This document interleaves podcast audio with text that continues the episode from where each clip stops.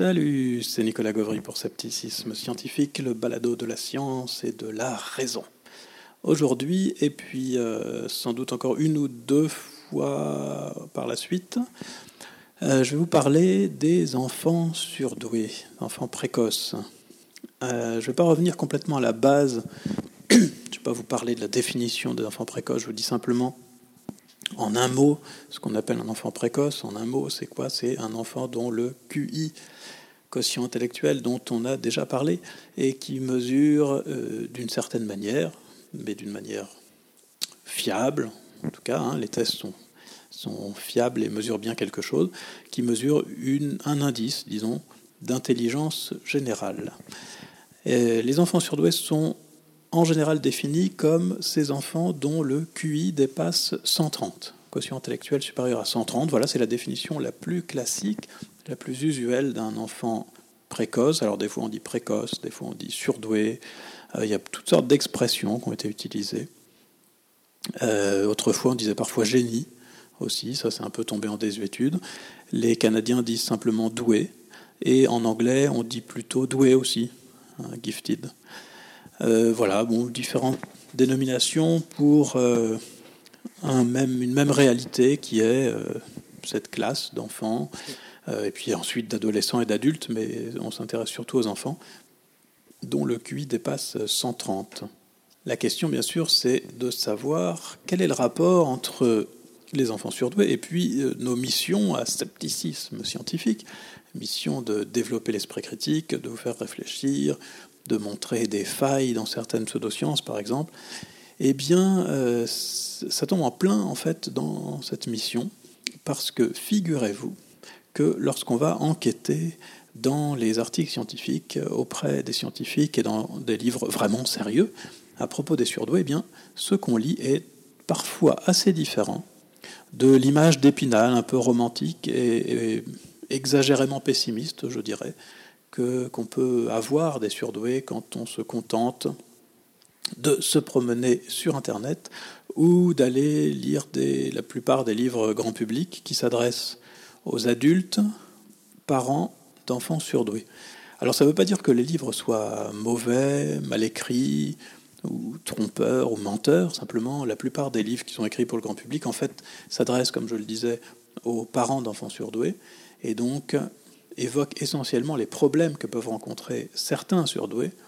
Euh, par exemple, certains surdoués sont, ça c'est une réalité, c'est comme ça, certains surdoués sont déprimés, dépressifs, anxieux, stressés, en échec scolaire. Et éventuellement, tout ça, ça peut arriver pas seulement en lien, mais en quelque sorte à cause de la précocité intellectuelle des enfants. Voilà, par exemple, juste pour illustrer, quelque chose qu'on raconte souvent, c'est que les enfants surdoués, quand ils sont dans les petites classes, à l'école, à l'école maternelle, à l'école primaire, euh, contrairement aux autres, n'ont pas besoin de faire d'efforts pour apprendre, pour comprendre et euh, pour intégrer tout ce, que, tout ce qu'on doit leur apprendre.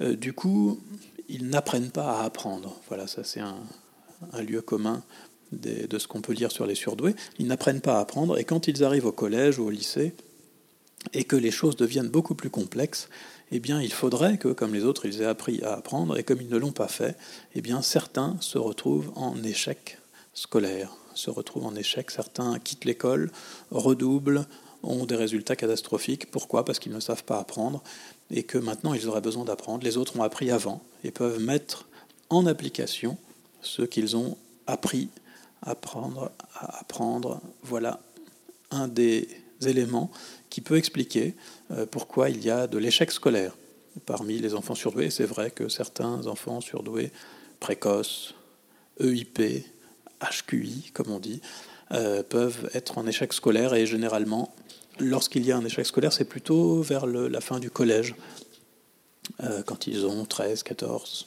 14 ans, au début de l'adolescence, disons. Voilà.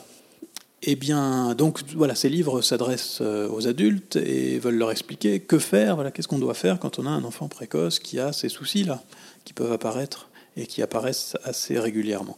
Mais ils n'abordent pas la question plus générale qui nous intéresse, nous, parce que nous voulons voir les choses de loin, on veut avoir un panorama de toute la vérité, euh, il n'aborde pas en général cette question de savoir si, par exemple, pour l'échec scolaire, les enfants surdoués sont prédisposés aux échecs scolaires, ou bien si c'est seulement une petite minorité qui se trouve en échec scolaire malgré sa précocité intellectuelle, auquel c'est évidemment tout à fait différent. Hein. Et donc on va parler de ça, entre autres, et de quelques autres idées reçues qu'on peut avoir sur les enfants surdoués du fait que la littérature grand public sur les enfants surdoués en fait se focalise sur certains types d'enfants surdoués et laisse passer une image du coup un peu exagérée, souvent pessimiste concernant ces enfants.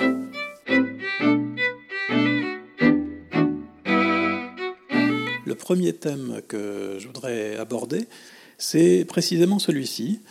Euh, alors, vous savez, je fais ma petite pub en passant quand même, que euh, j'ai publié un livre sur les enfants surdoués il y a maintenant, au moment où j'enregistre, il y a à peu près six mois, qui s'appelle Les surdoués ordinaires. Alors l'idée que je voulais faire passer avec le titre, Les surdoués ordinaires, c'est que justement, pour une fois, euh, on allait s'occuper non pas des surdoués ayant des difficultés, mais des surdoués en général, pour voir si, en général, quand on est surdoué, eh bien, on est particulièrement anxieux, dépressif, etc. Alors, il y a un thème dont je n'ai pas parlé du tout dans le livre, euh, et pour cause, parce que finalement, il y a très peu de littérature scientifique, et moi, je m'appuyais beaucoup sur la littérature scientifique euh, pour le livre. Un thème que je n'ai pas abordé, donc, mais euh, sur lequel on m'a posé beaucoup de questions depuis, c'est cette question de l'échec scolaire. Est-ce que les enfants surdoués sont prédisposés à l'échec scolaire? Est-ce qu'ils échouent beaucoup ou pas? Voilà une question scientifique qui doit avoir une, réponse toute simple et toute claire. Euh, une idée reçue qu'on a souvent maintenant, euh, qui revient régulièrement, il suffit de visiter un petit peu les sites, vous tapez échec scolaire surdoué sur Internet et vous trouverez des centaines de sites qui avancent des chiffres à peu près jamais sourcés. J'ai eu énormément de mal à retrouver les sources de certains chiffres. mais voilà, une idée répandue, c'est que pour le préciser, c'est que les enfants surdoués sont très souvent en échec scolaire et qu'en fait, le fait d'être surdoué, c'est plutôt un handicap du point de vue scolaire parce que ça va faire, comme je vous le disais tout à l'heure, qu'arriver au collège, les enfants vont euh, échouer à l'école, vont avoir de très mauvais résultats, redoubler, quitter le système scolaire, etc., etc. Beaucoup, beaucoup de catastrophes, en tout cas pour ces euh, petits génies, comme on les appelait il y a plus d'un siècle. Alors, ce qui est quand même tout à fait étonnant avec euh, cette idée reçue concernant les enfants surdoués, cette idée reçue selon laquelle ils sont énormément en échec scolaire, euh, c'est que, première chose étonnante en tout cas, c'est qu'il s'agit d'une idée reçue qui vient contrer une autre idée reçue, euh, selon laquelle, au contraire, les enfants surdoués sont tous de brillants élèves à l'école, au collège, au lycée, à l'université. Or, en réalité, on va le voir, les deux sont excessifs. Les deux sont faux, on se situe quelque part entre les deux, on va préciser ça. L'idée selon laquelle les enfants précoces sont nécessairement brillants à l'école, ben ça on le rencontre sur le terrain. On rencontre en tout cas les conséquences de cette idée sur le terrain euh, en psychologie scolaire quand on va euh, voir des enseignants pour leur dire euh, bien, le, petit gamin turbulent pour lequel vous nous avez fait venir, en réalité s'il est turbulent, s'il s'ennuie à l'école, s'il n'écoute rien, c'est parce que pour lui c'est trop simple. En réalité, il a un an ou deux ans d'avance intellectuellement et il serait tout à fait capable de suivre dans la classe supérieure, en tout cas dès à présent. Et assez souvent, on a des yeux complètement écarquillés des professeurs qui nous disent ben non, c'est pas possible ça, ce que vous me dites, parce que il n'a pas des résultats tellement excellents en fait. Hein. il est plutôt moyen, donc euh, un élève moyen, moyen bon, disons, euh, qui, qui, en plus chahute dans la classe, ça correspond pas du tout à ce qu'on appelle un enfant surdoué. Alors si on s'en tient à la définition par le QI, évidemment, c'est euh, relativement indépendant. En tout cas, les deux ne sont pas incompatibles. Et il arrive que des enfants surdoués euh, soient mauvais à l'école ou moyens, euh, assez souvent, même en échec scolaire complet, ça arrive aussi. Et donc ce mythe-là, ce mythe de l'élève nécessairement brillant, l'élève surdoué nécessairement brillant, eh bien, il a fait des ravages. Parce que du coup, beaucoup d'élèves qui auraient peut-être pu bénéficier d'une avance auraient pu sauter une classe, finalement n'ont pas sauté de classe parce qu'ils n'étaient pas brillants dans leur classe, et du coup on continue à s'ennuyer. C'est quelque chose qui arrive régulièrement. Donc ça aussi, c'est un mythe, c'est une idée reçue. Et en réaction contre cette idée reçue, probablement, de, des associations de parents d'enfants précoces, euh, des associations qui militent pour qu'on tienne compte de la spécificité des enfants précoces, ont écrit, ont fait des conférences et ont essayé de démontrer qu'en réalité cette idée était fausse et que les enfants précoces parfois et souvent même, disent-ils, euh, sont en échec scolaire et qu'au contraire, il faut absolument s'occuper d'eux parce que, alors qu'ils pourraient réussir brillamment, et eh bien finalement, ils échouent lamentablement euh, assez souvent, ce qui est paradoxal et, bien triste. Alors, voilà, donc une idée reçue pour contrer une autre idée reçue. Euh, où est la vérité là-dedans On va essayer de démêler tout ça aujourd'hui. Mais d'abord, peut-être, on peut, on peut signaler quelque chose, dans les deux sens, hein, que ce soit euh, l'idée reçue, en tout cas pour la, plus précisément pour la première, idée reçue selon laquelle les élèves précoces sont nécessairement brillants, on peut euh, interpréter cette idée comme une confusion ou une illusion sur l'importance du QI. Parce que si le QI, ça mesure bien une forme d'intelligence, euh, intelligence générale, hein, ça mesure la mémoire, ça mesure aussi, c'est aussi lié à la rapidité de pensée, ça, ça dit aussi si les enfants sont capables ou non de comprendre des choses abstraites. Euh, ça n'est pas pour autant la mesure euh, terminale euh, définitive qui va vous permettre de dire si l'enfant va réussir à l'école. Et une raison très simple à cela, c'est que l'intelligence n'est pas tout, loin de là. Et pour réussir à l'école, il faut bien d'autres choses.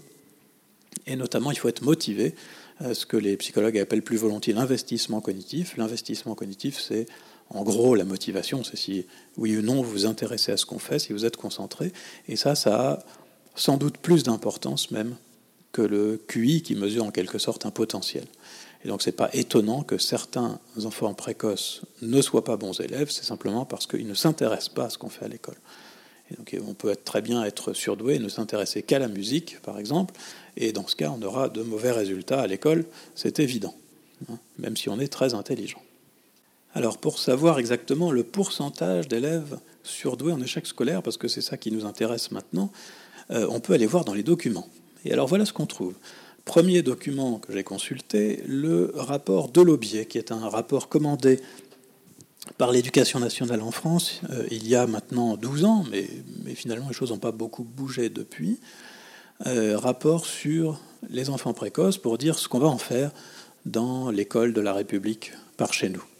Alors, euh, je ne vais pas discuter des conclusions du rapport, mais simplement, à l'intérieur du rapport, il y a euh, une sorte de synthèse de la littérature, pas scientifique, mais plutôt de la littérature apportée par les associations militantes qui ont donc travaillé à ce que les enfants précoces soient reconnus, qu'on leur apporte, si possible, des solutions quand ils ont des problèmes, par exemple.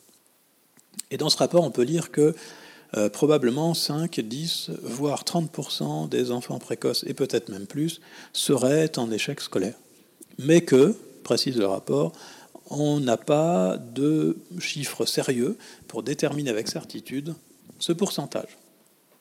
Donc ça nous donne quand même une fourchette, mais une fourchette qui est à la fois approximative euh, et assez large quand même, de 5 à 30% et peut-être même plus, d'enfants surdoués qui seraient en échec scolaire à la fin du collège. Bon, on n'est pas très bien avancé avec ça. Si on va voir ailleurs, on reste dans les généralités, on est sur Internet, on va faire un petit tour sur Wikipédia, et sur Wikipédia, il y a un article sur les enfants précoces, où l'on peut lire qu'un tiers des enfants précoces est en échec scolaire à la fin de la troisième. Ah voilà, qui est beaucoup plus précis. Euh, sauf que sur Wikipédia, il est bien indiqué que c'est selon certaines associations de parents d'enfants précoces, ce un tiers. Euh, on ne sait pas trop comment il a été obtenu. D'après les enquêtes, les investigations que j'ai pu faire, il semblerait qu'il ait été obtenu en fait euh, suite à un sondage auprès des parents d'enfants précoces au sein d'une association de parents d'enfants précoces. Donc c'est vraiment à prendre avec des pincettes pour plusieurs raisons.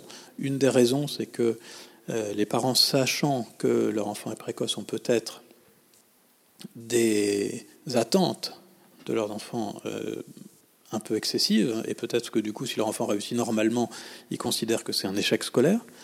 Et puis une autre raison, c'est que euh, évidemment l'échantillon n'est pas du tout représentatif, puisqu'on trouve dans les associations de parents d'enfants précoces essentiellement des parents d'enfants précoces à problème, parce que quand votre enfant n'a pas de problème, qu'il est ni très brillant ni mauvais à l'école, qui réussit bien, qu'il est heureux, bien intégré et qu'il a des copains, en fait, en général, on ne le teste pas et donc on ne sait même pas, mais on ne saura jamais qu'il était surdoué au sens du QI supérieur à 130. Donc double raison pour laquelle euh, tout ça n'est guère fiable. Alors en allant chercher un petit peu plus loin, on trouve absolument rien, je le dis tout de suite, dans la littérature scientifique, donc je vais vous parler de littérature complètement informelle.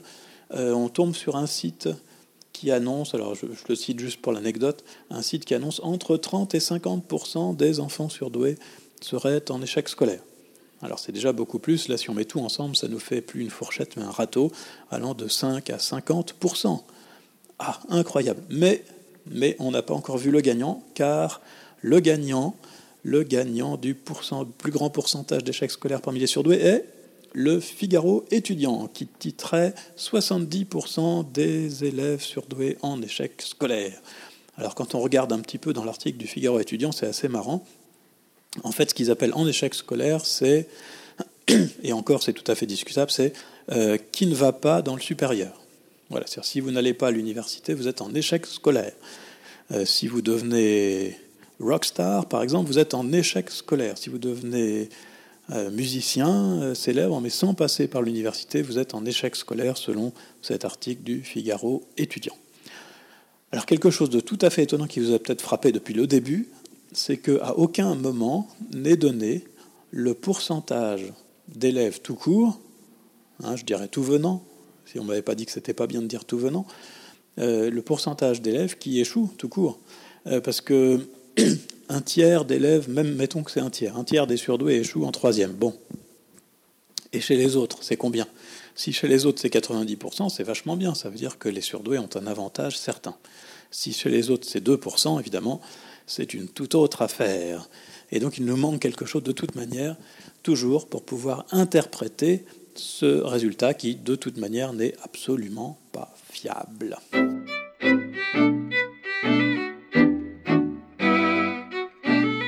Alors, si on va voir maintenant du côté quand même de la littérature scientifique, mais en français, il n'y a rien. Je vous ai dit, euh, je n'ai rien trouvé en tout cas de fiable qui nous donne des pourcentages et qui permettent de dire si oui ou non la précocité prédispose à l'échec scolaire.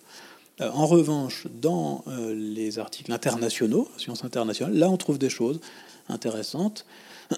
Et on retrouve d'ailleurs ce chiffre de un tiers qui paraît donc finalement pas complètement tiré par les cheveux, sauf que ça n'est pas un tiers d'élèves en échec scolaire, c'est un tiers de ce que les anglo-saxons appellent les underachievers, c'est-à-dire les sous-réalisateurs, comme on dit parfois en français. Et sous-réalisateur, ça ne veut pas dire en échec scolaire. Je vous donne la définition tout de suite. Un élève sous-réalisateur, c'est un élève qui a des résultats scolaires très en dessous de ce à quoi on pouvait s'attendre compte tenu de son QI. Alors, si vous avez bien suivi, ça veut dire quoi? Ça veut dire que si vous avez un QI de 160, qui est tout à fait exceptionnel, et que vous avez des résultats scolaires bons, mais pas excellents, eh bien, vous êtes sous-réalisateur, puisqu'on pourrait s'attendre avec votre QI à ce que vous ayez des résultats tout à fait brillants. Alors, si ce n'est pas le cas, c'est que vous êtes sous-réalisateur.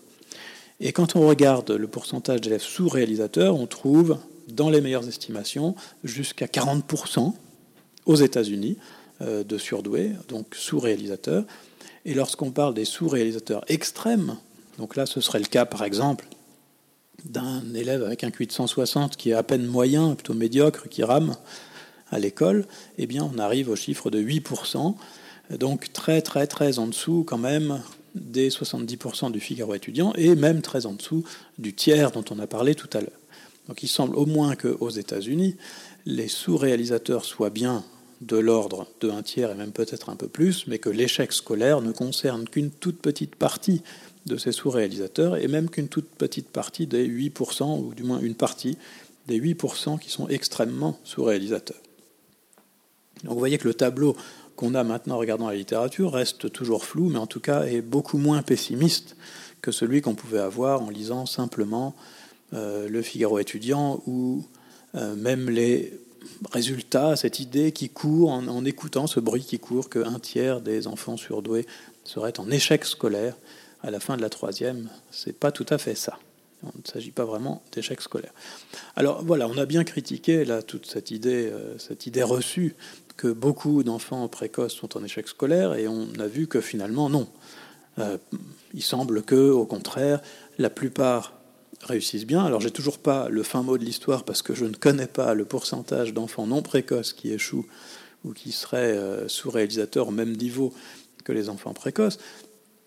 Euh, mais bon, mettons que ce soit euh, en, dessous de 8%, dans les 5%, probablement les enfants précoces sont beaucoup moins nombreux à échouer que les enfants non précoces. En tout cas, ce qui est à peu près établi, c'est que les enfants précoces ont globalement de meilleurs résultats en moyenne de meilleurs résultats que les autres. Hein, la douance, la précocité intellectuelle, ça prédispose à avoir de bons résultats scolaires et non pas de mauvais résultats scolaires. Alors pourquoi on en parle? Pourquoi on fait tout un foin à propos de l'échec scolaire chez les surdoués si finalement c'est relativement rare et que c'est même plus rare que chez les autres élèves Eh bien, euh, il y a quand même des raisons à ça et on ne va pas euh, jeter le surdoué avec l'eau du bain. Euh, il y a des raisons qui sont essentiellement que malgré tout, quand vous avez des enfants surdoués avec des QI de 145, 160, mais même un QI de 130, qui donc a priori a absolument tout ce qu'il faut pour comprendre ce qu'on lui demande, pour apprendre, parce que, encore une fois, le QI c'est lié aussi à la mémoire, et donc les très hauts QI en général ont une bonne mémoire, au moins une bonne mémoire immédiate, euh, comprennent bien, sont capables de synthétiser rapidement, travaillent vite, ou du moins sont capables de travailler vite, ne travaille pas forcément vite. Euh, quand vous avez toutes ces prédispositions, que tout est fait pour que vous avez toutes les chances, si on veut, pour que vous réussissiez, et que finalement, il reste malgré tout, dans cet ensemble, des enfants qui, pour une raison ou une autre, ont des résultats moyens, ou même plutôt bons, mais pas excellents alors qu'ils pourraient être excellents, parfois médiocres, et pour certains qui sont en échec scolaire total, puisque ça arrive aussi, certains abandonnent l'école et pas par choix, Certains abandonnent l'école simplement parce qu'ils n'arrivent pas à suivre.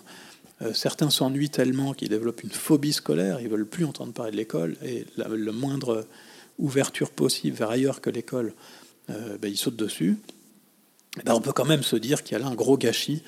Et dans la littérature euh, scientifique anglo-saxonne sur ces questions, maintenant la grande question n'est pas est posée autrement, et la question, l'expression qu'on lit souvent, c'est que euh, c'est 5, 8, 30%, peu importe combien ils sont, d'enfants surdoués qui ne réussissent pas brillamment à l'école et qui réussissent très en dessous de leurs compétences et de ce à quoi on pouvait s'attendre, eh bien, ça n'est pas un échec de l'enfant dans le système scolaire, c'est un échec du système scolaire par rapport à l'enfant, et donc il y a quelque chose à faire.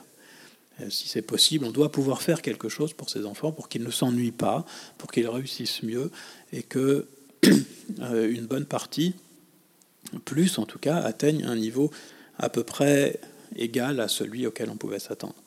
Voilà, donc il y a quand même quelque chose, c'est normal de s'intéresser à la question, euh, mais euh, il, y a, aussi un, mythe avec ce, tiers, ce 50% d'échecs, euh, qu'il faut absolument casser. Pourquoi?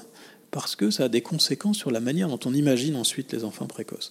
Hein, encore une fois, on peut échouer à l'école et on peut être en échec scolaire total et on peut rejeter l'école et on peut ne pas savoir lire en étant surdoué, ça ça arrive, il n'y a, aucune contradiction là-dedans.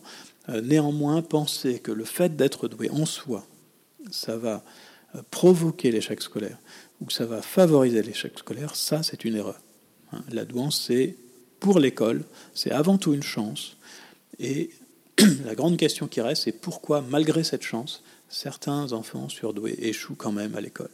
Et donc il y a une vraie question même si euh, le, mythe du un tiers d'échec scolaire est bien probablement un mythe.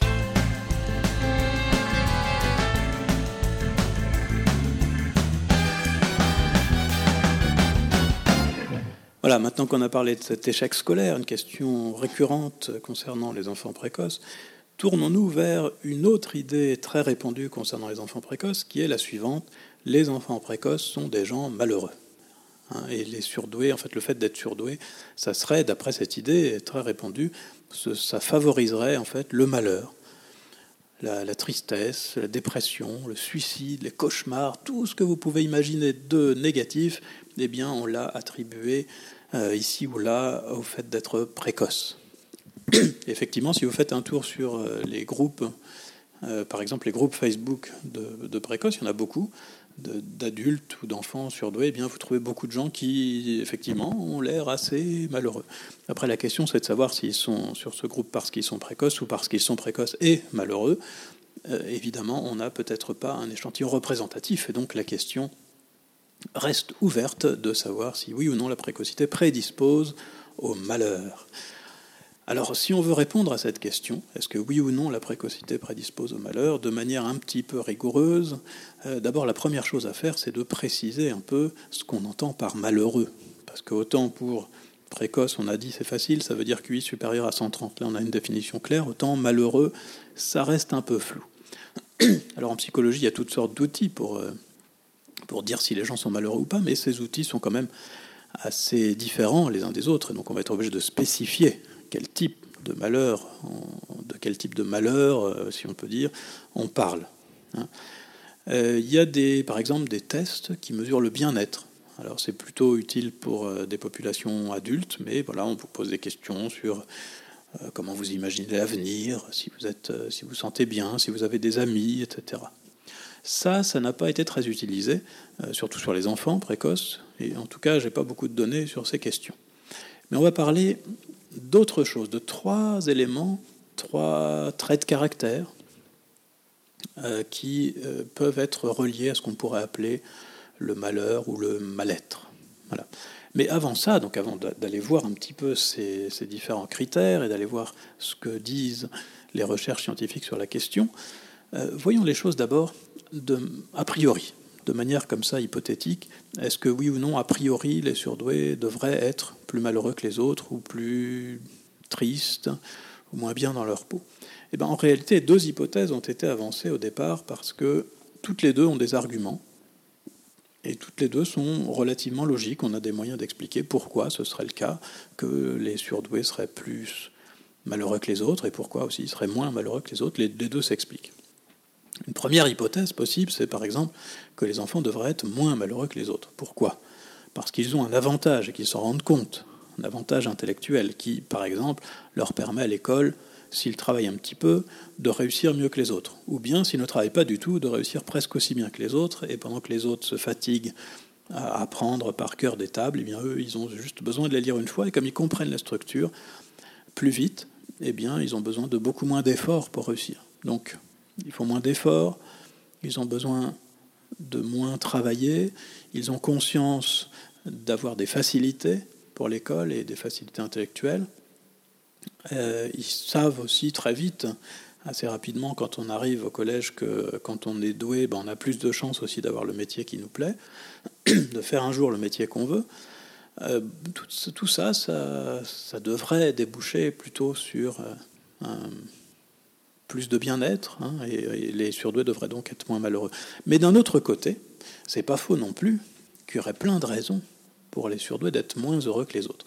Par exemple, quand on est surdoué, ben juste on n'est pas comme les autres, on est décalé par rapport au reste de la classe. Et quand vous êtes un enfant, un, petit décalage d'un an ou deux, ça a de fortes répercussions parce que vous vous intéressez pas aux mêmes choses. Vous vous intéressez aux jeux d'échecs pendant que les autres sont encore avec les petites voitures, par exemple. Et du coup, c'est plus difficile d'avoir des amis. Et quand c'est plus difficile d'avoir des amis, souvent, on n'est pas tout à fait aussi heureux parce que les amis, c'est quand même important dans la vie. Alors voilà, on aurait aussi là une raison de penser que finalement, les enfants précoces devraient être plus malheureux que les autres. Alors peut-être quelque chose qu'on oublie quand même dans cette description euh, qui a fait penser à beaucoup de psychologues et à beaucoup de gens, qui fait encore penser à beaucoup de gens qu'a priori les enfants précoces devraient être moins heureux que les autres, euh, c'est que on oublie de considérer que là on parle de moyenne et, évidemment il y a des ça existe des surdoués très très malheureux euh, ça existe des surdoués qui se suicident et ça existe aussi des surdoués qui se suicident parce qu'ils sont surdoués et qui peuvent plus tenir parce qu'ils se sentent trop différents des autres par exemple je ne suis pas en train de nier que ça, ça existe. Mais globalement, en moyenne, si on regarde la population des enfants qui ne sont pas surdoués, à l'intérieur de cette population, qu'est-ce que vous avez? Vous avez plein d'enfants qui ont également des raisons d'être malheureux. Et par exemple, je pense à ceux qui se trouvent de l'autre côté du spectre du quotient intellectuel et qui sont euh, des enfants avec retard mental, avec des QI inférieurs à 70. Eh bien, pour ces enfants, il y a aussi un décalage par rapport au reste de la classe, donc les mêmes difficultés potentiellement que pour les surdoués, mais ils n'ont pas la bouée de sauvetage que peut être cette sensation de comprendre facilement et de réussir au moins à l'école et d'être éventuellement euh, de susciter l'admiration parfois des enseignants, même si c'est parfois sur un mode excédé, parce que souvent les enseignants disent Ah là là, c'est incroyable, tu pourrais faire si bien et tu fais si peu. non, les, enfants en difficulté, en fait, se rendent compte qu'ils sont en difficulté, euh, se rendent compte que, alors que les autres comprennent vite, eux ont beaucoup de mal et sont obligés de développer des stratégies complexes pour essayer de compenser. Euh, et tout ça, ça les rend bien plus malheureux, a priori, que évidemment un enfant dont le malheur vient du fait qu'il comprend trop vite et trop bien et qu'il est déjà comme les grands. Et si on n'oublie plus ça, euh, il semble quand même raisonnable de penser que les enfants précoces ne devraient pas finalement être plus malheureux que les autres. Alors on va voir maintenant, parce que tout ça évidemment ce sont euh, des hypothèses hein, qui ont été émises et, par beaucoup de gens, mais elles ont aussi été testées. Et elles ont été testées surtout sur trois traits euh, dont je vous parlais tout à l'heure, trois choses qui sont la dépressivité, c'est un peu la dépression mais pas, pas pathologique, l'anxiété et le stress. Voilà trois éléments importants qui vont un peu nous aiguiller pour nous dire si oui ou non les enfants précoces sont euh, plus ou moins malheureux que les autres. Alors stress, dépression, anxiété, ces trois mots qui se ressemblent, mais en fait ça désigne des réalités un petit peu différentes donc on va euh, détailler tout de suite. Alors si on commence par euh, le stress, par exemple, eh bien le stress c'est un état de tension nerveuse et euh, vous êtes stressé quand vous êtes irritable, quand vous avez été harcelé au travail, par exemple, on parle beaucoup du stress au travail qui, est, qui résulte de, harcèlement, en tout cas même sans harcèlement, sans parler de harcèlement, qui résulte d'une pression constante pour euh, plus de performance, etc. Et euh, donc la résultante, c'est cet état de tension nerveuse qui vous rend particulièrement irritable, par exemple. C'est un des symptômes du stress, c'est le fait d'être irritable. Euh, on va voir un petit peu tout à l'heure comment on peut mesurer ça. Mais voilà un petit peu ce que c'est que le stress. deuxième élément, la dépression. Alors là, c'est peut-être ce qui correspond le mieux à l'idée d'être malheureux. La dépression ou dépressivité, on parle de dépression quand c'est pathologique. Et quand on veut parler d'un continuum, quand on est plus ou moins euh, dépressif, on parle plutôt de dépressivité. Euh, la dépressivité, ça mesure un état de tristesse, de, vide. Quand vous êtes déprimé, vous, n'avez goût à rien. Euh, certains se mettent à dormir sans arrêt ou restent au lit en tout cas toute la journée parce qu'il n'y a rien de plus intéressant que de rester au lit apparemment. Euh, la vie vous semble sans intérêt et vous avez du mal, même avec des choses qui autrefois vous plaisaient beaucoup, vous avez du mal à prendre du plaisir, à sortir ou, à manger ou peu importe. Voilà, ça c'est la dépression, quelque chose d'un peu différent encore. Et puis le dernier point, c'est l'anxiété, qui correspond plutôt à la peur, peur de l'avenir. On projette euh, des choses. Donc quelqu'un d'anxieux, c'est quelqu'un qui va être euh, très inquiet à l'idée d'un examen, par exemple, ou inquiet à l'idée d'avoir à affronter le regard des autres, euh, qui va toujours imaginer le pire lors d'un voyage, par exemple, euh, ou des choses comme ça. Voilà, donc vous voyez trois éléments qui, évidemment, euh, sont liés, hein, statistiquement d'ailleurs, hein, ça, se vérifie, c'est un peu lié, mais pas tant que ça, parce que malgré tout, ça renvoie à des choses différentes. Donc en gros, si on devait le dire en français, stress, ça correspond au mot nerveux, anxieux, ça correspond au mot inquiet peut-être, et dépressif, ça correspondrait plus au mot triste, hein, ou malheureux peut-être, triste en tout cas, voilà, c'est ce qui correspondrait le mieux à dépression. Alors il y a des tests, euh, en général des questionnaires. Euh, par exemple, il y en a un que vous pouvez trouver en ligne euh, qui est gratuit, ouvert à tous, s'appelle le DAS, D-A-S-S, qui veut dire Depression, Anxiety and Stress Scale, donc échelle de dépression, anxiété, de stress, et vous pouvez voir dans ce questionnaire des questions un peu différentes des items différents. Par exemple, vous avez comme item j'ai eu du mal à éprouver du plaisir. Voilà. Alors ça, c'est par exemple un item qui va correspondre, qui va servir à mesurer la dépressivité. Et puis vous en avez d'autres euh, qui mesurent le stress. Par exemple, je me suis senti irritable. voilà quelque chose qui va mesurer le stress. Et d'autres enfin pour l'angoisse. toutes sortes de questions également. Donc vous avez compris le principe, hein, toujours sur la peur de l'avenir. Alors voilà donc trois, disons, trois éléments qui pourraient aider à rendre compte de cette question, répondre à cette question, est-ce que les surdoués sont plus ou moins malheureux, plus ou moins tristes, anxieux, stressés que les autres? Déjà trois éléments, mais en fait, on va encore multiplier par deux pour arriver à six éléments, parce que pour chacun des éléments, par exemple pour l'anxiété, mais donc c'est vrai aussi pour le stress et la dépression, on sépare en psychologie ce qui est trait et ce qui est état. Alors ce qu'on appelle un trait, c'est trait comme dans trait de caractère, hein, c'est ce qui relève de la personnalité, et on va dire que vous avez un trait anxieux, par exemple, ou un score d'anxiété très élevé, si vous avez tendance à être anxieux en général, pas seulement en ce moment. Et puis ce qu'on appelle l'état, donc anxiété état par exemple, c'est ce qui va mesurer votre anxiété en ce moment. Mais évidemment, ça peut être dû à votre personnalité, mais ça peut aussi être dû, et c'est ça qu'on essaye de tester avec l'anxiété état, hein. quand vous êtes anxieux, ça peut aussi être dû à des événements extérieurs, contingents, qui arrivent en ce moment. Voilà, donc la différence, les, tests sont un peu les mêmes, les questionnaires sont les mêmes. La seule différence, c'est que dans un cas, quand on veut mesurer par exemple l'anxiété très, on va vous demander si vous êtes angoissé, inquiet, etc., si vous avez du mal à respirer parfois, si vous avez crise de panique, en général, donc depuis toujours. Et euh, au contraire, quand on veut mesurer l'anxiété très, on va vous demander si ça vous est arrivé euh, récemment, dans les deux dernières semaines par exemple, parce que ça vous est beaucoup ou pas du tout arrivé? Et là, on mesurera l'anxiété état.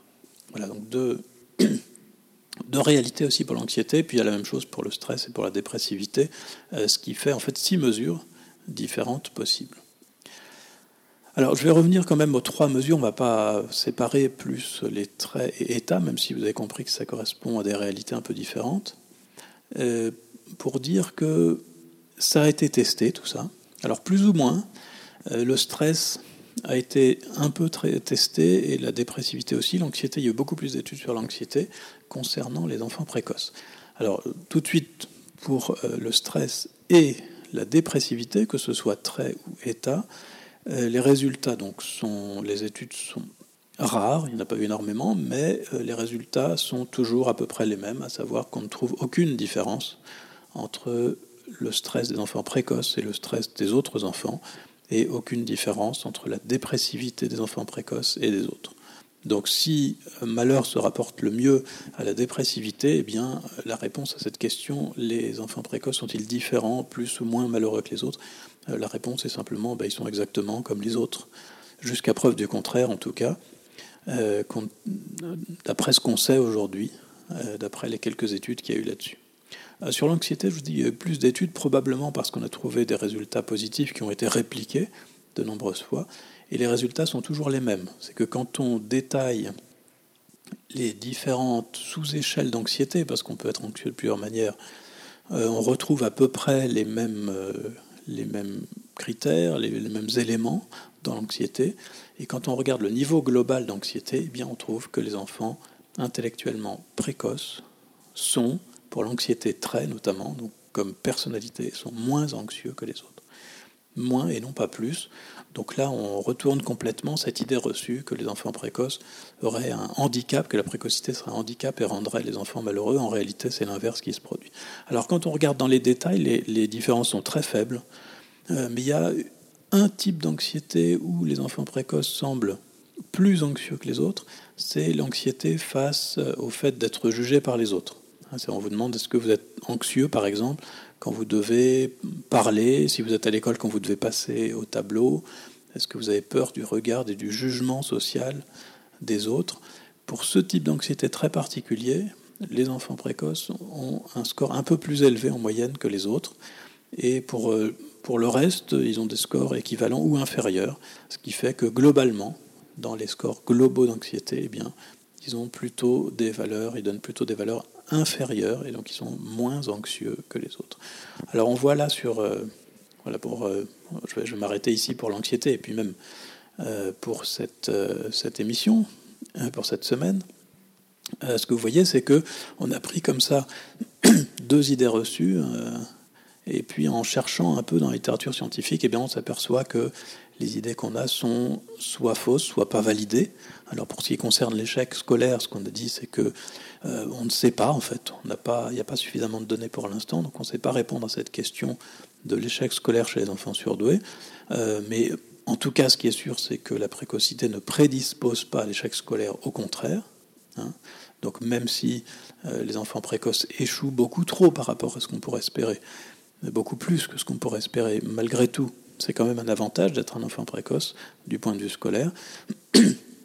Et puis pour ce qui est de l'anxiété, ben, on a vu que les enfants précoces étaient plutôt bien lotis, contrairement à cette idée reçue qu'ils devraient être plus malheureux, plus anxieux, plus stressés que les autres, pour des raisons essentiellement sociales, parce qu'on imagine toujours l'enfant surdoué comme un inadapté social, alors qu'en réalité certains enfants surdoués sont tout à fait inadaptés socialement, d'autres s'en tirent très bien, et puis d'autres sont simplement dans la moyenne. Il euh, n'y a, pas de, nécessité à avoir des problèmes sociaux quand on est euh, surdoué, sauf évidemment ceux qui découlent du fait qu'on est en décalage par rapport aux autres enfants de son âge. Voilà, c'est tout pour aujourd'hui. Je vous laisse jusqu'à la prochaine fois. On continuera un petit peu à parler des enfants surdoués, d'autres idées reçues qu'on peut avoir sur les enfants surdoués. À la prochaine sceptiquement vôtre, comme dirait Jean-Michel.